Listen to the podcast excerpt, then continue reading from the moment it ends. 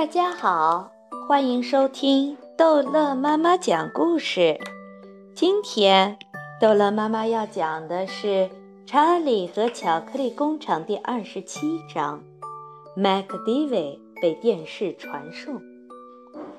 麦克迪韦亲眼看到一块巧克力糖能这样被电视传送，甚至比约瑟夫爷爷还要兴奋。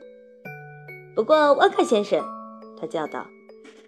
你能用这个办法传送别的东西吗？例如早餐的麦片？哦，我的已经进入天国的姑妈呀！汪克先生叫道：“不要在我面前提这种倒胃口的东西。你知道早餐吃的麦片是用什么东西做的吗？它是用铅笔刀削出来的那些铅笔的小木屑做成的。”不过要传送的话，你能像巧克力一样用电视机传送吗？麦克迪维问道。“我当然能够。”那么人呢？麦克迪维又问。“你能用同样的方法把一个真正的活人从一个地方传到另一个地方吗？”一个人？光克先生叫道。“你疯了吗？”但能做到吗？天哪，小朋友，我实在不知道。我想是能做到的，对我十分有把握能做到，当然能做到。不过我不想冒这个险，结果可能十分糟糕。但是麦克迪韦已经跑开了。当他听到汪克先生说有十分把握能做到，当然能做到，已经一个转身拼命地跑，一直跑到放着摄影机的房间的另一边。瞧我吧！他边跑边叫：“我要做世界上第一个被电视传送的人！”不要！不要！不要！不要！王克先生叫道。“迈克！”迪维太太哇哇大叫：“停下！回来！你会变成一百万个微粒的！”但现在已经没有办法阻止麦克迪维了。这发疯的孩子向前直奔。当他到达那巨型摄影机前，一直冲向开关把手，一路上把那些奥帕伦帕人左右推开。再见，短吻鳄！他叫道。他把开关拉下去，同时跳到强力镜片的耀眼光中，一道使人炫目的闪光，接着是一片寂静。然后，第一位太太向前面跑，但是跑到房间中间，她停下来呆若木鸡。她站在那里，站在那里盯住他儿子曾经站过的地方看。他那张血红的大口张得老大，哇哇的大叫起来：“他不见了！他不见了！天哪，他不见了！”迪维先生大叫。汪克先生急忙跑上前，把一只手轻轻放在迪维太太的肩上。“呃，我们要想好的方面想，说我们必须祈祷，希望你的孩子安然无恙地从另一头出来。”迈克，迪维太太双手抱着头，哇哇叫着：“你在哪里？”“我来告诉你他在哪里。”迪维先生说。它变成了一百万个威力，正在我们的头顶上嘶嘶地传。不要说出这种话来！蒂维太太嚎啕大哭。我们必须去看电视机，旺克先生说，他随时可能出现来。迪维先生和他太太、约瑟夫爷爷和小查理，还有旺卡先生，他们聚在电视机周围，紧张地盯住屏幕看着。荧光屏上一片空白。他要花该死的漫长时间才能到这里来。第一位先生擦着他的眉毛说：“哦，天哪，天哪！”旺卡先生说：“但愿他没有剩下一点留在那边。”你这话是什么意思？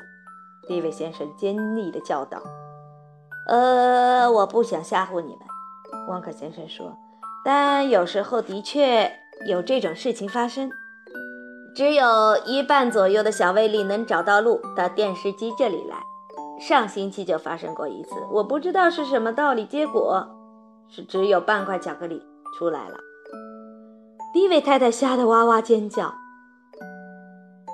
你是说只有半个麦克会到这里来吗？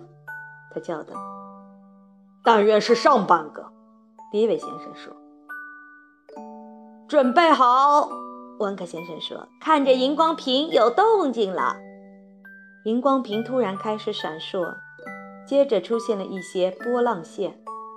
汪克先生调整其中一个旋钮，波浪线消失了。现在荧光屏很慢很慢地开始变得越来越亮。他来了，汪克先生大叫：“对，没错，是他。他完整无缺吗？”蒂维太太叫道。“我不敢肯定。”汪克先生说，“这话还说得太早。”先生模模糊糊，但一秒钟比一秒钟清楚。麦克迪维在图像的荧光屏上出现了。他站在那里对观众们招手，咧大了嘴在笑。哦，但他变成了一个侏儒，迪维先生叫道。麦地位太太叫道：“你没事吧？你身上有没有少了什么？”他不会再大一点了吗？迪维先生叫道。“对我说话呀，麦克！”迪维太太叫道。说句话呀！告诉我你没有事呀。从电视机里传来一个很小的声音，不比老鼠的吱吱声响。你好，妈妈。麦克说：“你好，爸爸。你们看我吧，我是第一个被电视传送的人。”抓住他！旺卡先生吩咐说：“快！”迪维太太忙伸出一只手。把麦克的微小身体从荧光屏上捡了出来。万岁！旺卡先生叫道：“他完整无缺，安然无恙。”你说这是安然无恙？比利太太大声说：“看大小的，就那么一点点，他连一英寸高也没有。”他缩小了，比利先生说：“他当然缩小了。”邦克先生说。你还想怎样？太可怕了！迪维太太嚎叫着：“我们将怎么办呢？”迪维先生说：“他这个样子，我们不能送他去上学了。他会被人踩扁的，他会被人压烂的。他什么也不能做了。”一位太太叫道。“哦，我能做。”麦克迪维发出细微的吱吱声。“我仍旧可以看电视。”永远不许再看了！第一位先生吼叫着。一回到家，我就把电视扔出窗口。电视叫我受够了。一听这话，麦克迪维可怕的大发起脾气。他在他妈妈的手掌上开始一上一下的蹦蹦乱跳。他大喊大嚷，甚至要咬他的手指。我要看电视！他尖叫：“我要看电视！我要看电视！我要看电视！”来，把它交给我。”伊维先生说着，抓起这个小不点儿，塞进上衣的胸前口袋，再往上面塞一块手帕。口袋里传出大喊大叫声，口袋动来动去，关在里面那个怒气冲天的小囚徒挣扎着要出来。哦，王克先生！利维太太嚎叫道：“我们怎么能让他大起来呢？”这个嘛，王克先生一边说，一边捋着他的胡子，疑视着天花板上想办法。我必须说，这个有点复杂。不过，小孩子极富弹性和伸缩性，他们会发疯似的长高。因此，我们可以这么办：把它放进一个特殊的机器。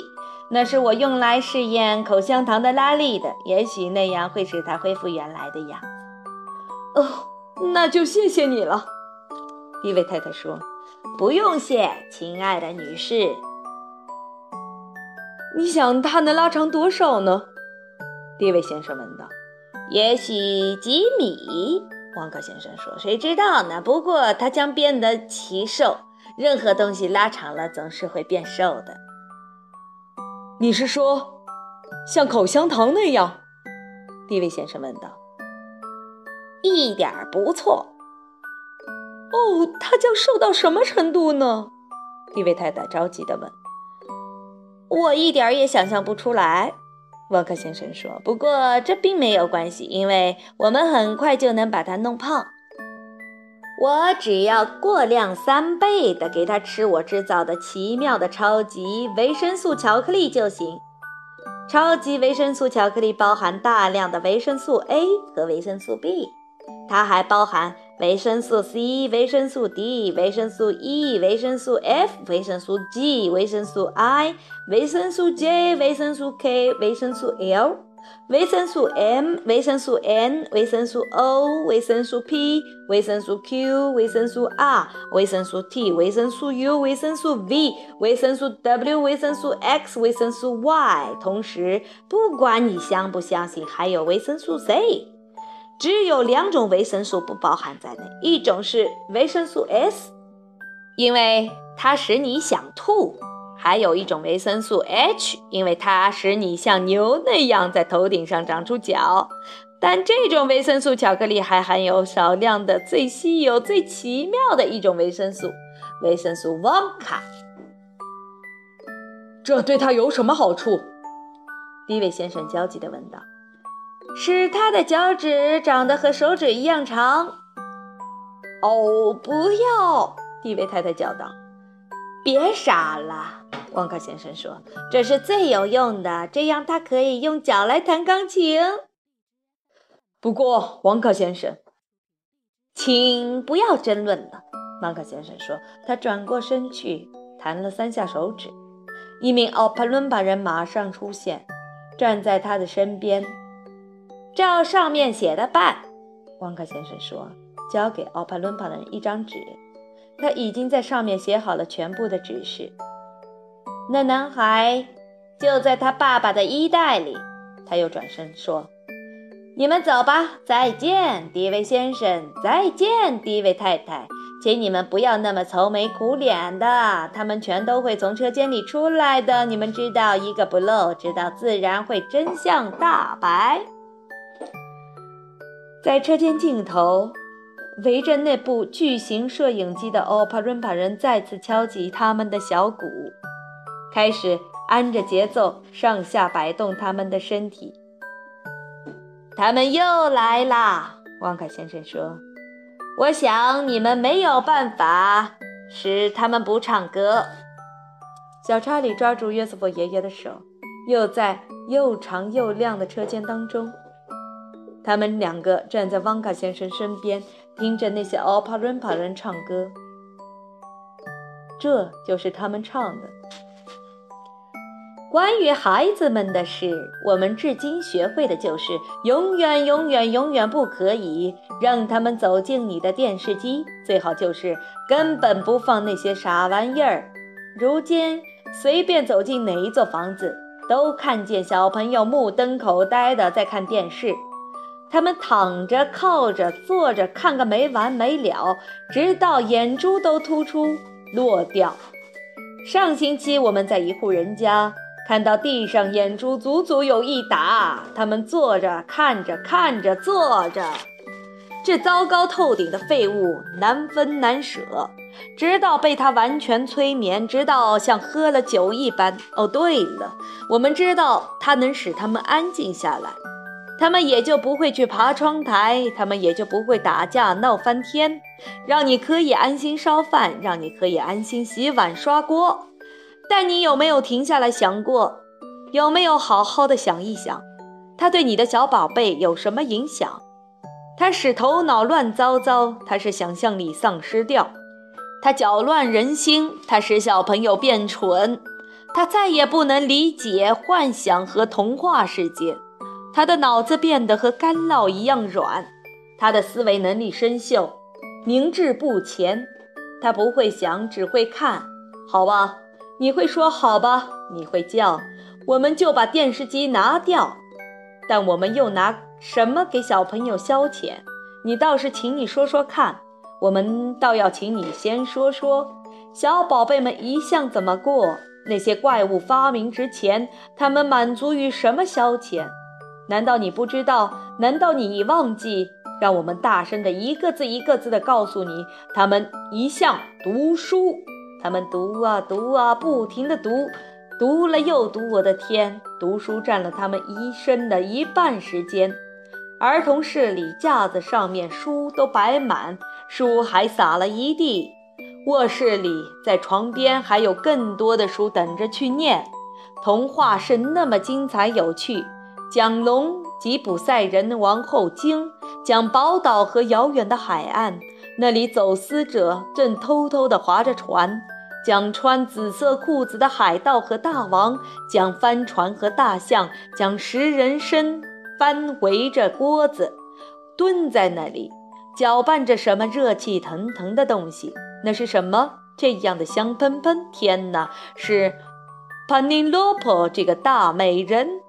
小点的孩子读波特的书，有托德先生那废物，有松鼠纳特金，小猪布兰德，有迪杰温克夫人和骆驼的驼峰怎么得到？猴子的尾巴怎么失掉？我的天哪！书上还有癞蛤蟆先生、田鼠先生和鼹鼠先生。哦，很久以前的小朋友，书这样的书他们看得烂熟。因此，请你们哦，我向你们请求，把你们家的电视机扔走，在墙边原来放电视机的地方，把可爱的书架装上，然后在书架上放满书本。不要怕孩子把你们瞪，别理他们又喊又叫又踢又咬，甚至用棍子把你敲。不用怕，因为我可以向你保证，最多一两个星期的光景，他们无事可做，过于无聊，就会开始感到有读点东西的需要。一旦他们开始，好家伙，好家伙，你就会发现他们满心快活，他们变得聪明伶俐。到时候就要开始怀疑以前在荒谬可笑的电视机，在令人作呕的荧光屏里所看到过的东西。以后每一个孩子会因为你的做法而更加爱你。附带说说，关于 MacDivy，很抱歉，我们只好等着看看恢复他原来高度能否办到。如果不能，也是他自作自受。好了。这一章的故事就讲到这儿结束了，欢迎孩子们继续收听下一章的《查理和巧克力工厂》。